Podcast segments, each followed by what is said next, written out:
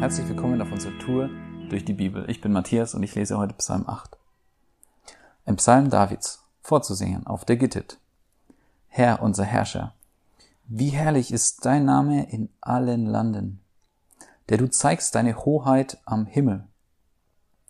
Aus dem Munde der jungen Kinder und Säuglinge hast du eine Macht zugerichtet um deiner Feinde willen, dass du vertilgest den Feind und den Rachgierigen.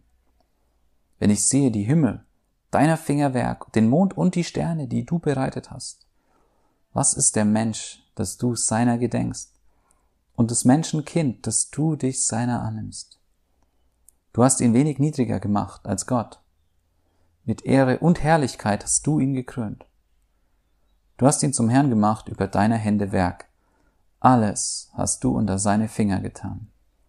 Schafe und Rinder allzumal, dazu auch die wilden Tiere, die Vögel unter dem Himmel und die Fische im Meer und alles, was die Meere durchzieht.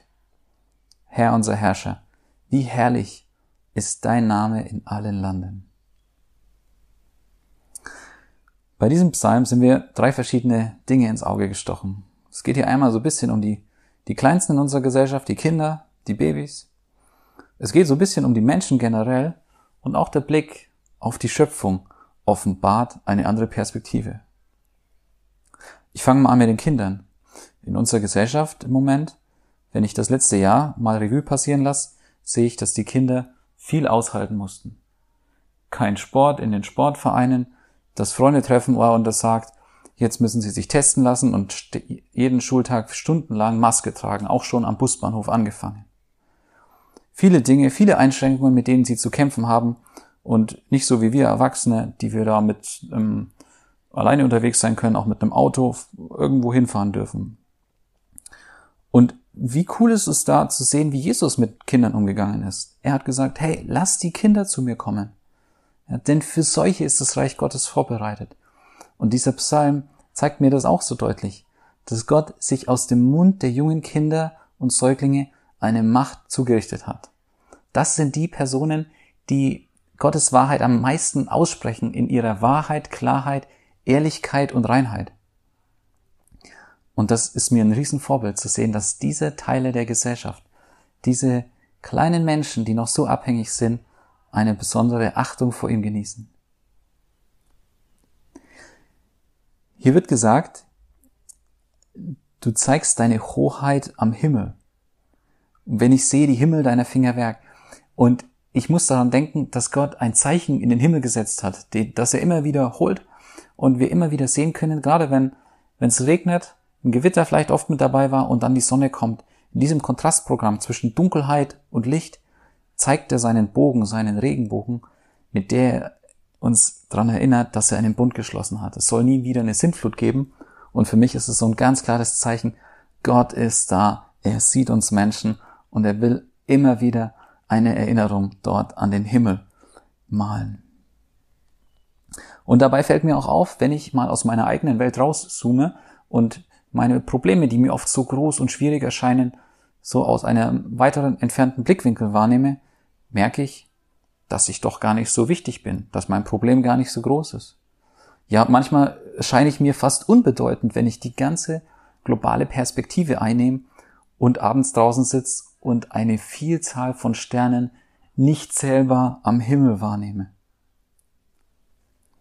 Und bei all der Bedeutung, die ich scheinbar gar nicht habe in diesem ganzen globalen Ausmaß, wird mir doch eine Sache klar. Denn Gott zeigt hier in Psalm 8, wie wir geschaffen sind. Wir sind nur minimal kleiner als Gott. An erster Stelle nach ihm kommen wir. Wir sind mit Ehre und Herrlichkeit gekrönt. Das heißt, wir kommen in der Schöpfungsordnung ganz oben und alles andere ist uns untergeordnet. Ja, es heißt hier sogar von Vollmacht, die wir haben gegenüber Natur, gegenüber Tieren.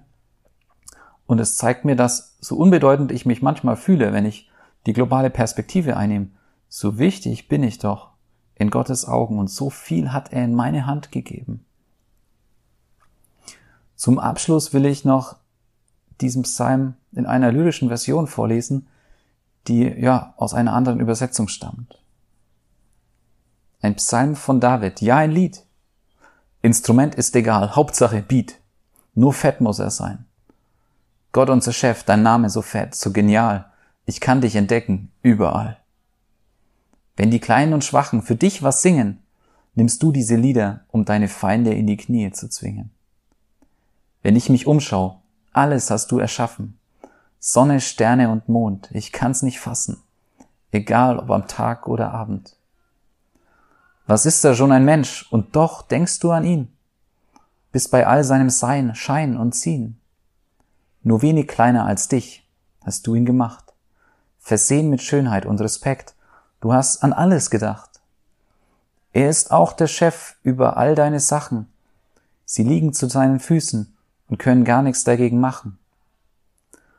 Zum Beispiel Schafe und Rinder, dazu auch der wilde Bär, die Vögel am Himmel und Fische im Meer. Gott unser Chef, ich sag's jetzt nochmal. Wie's anfangen soll's enden. Dein Name, genial. Heute ist ein guter Tag für einen guten Tag. Lass Gottes Wort in deinem Leben praktisch werden.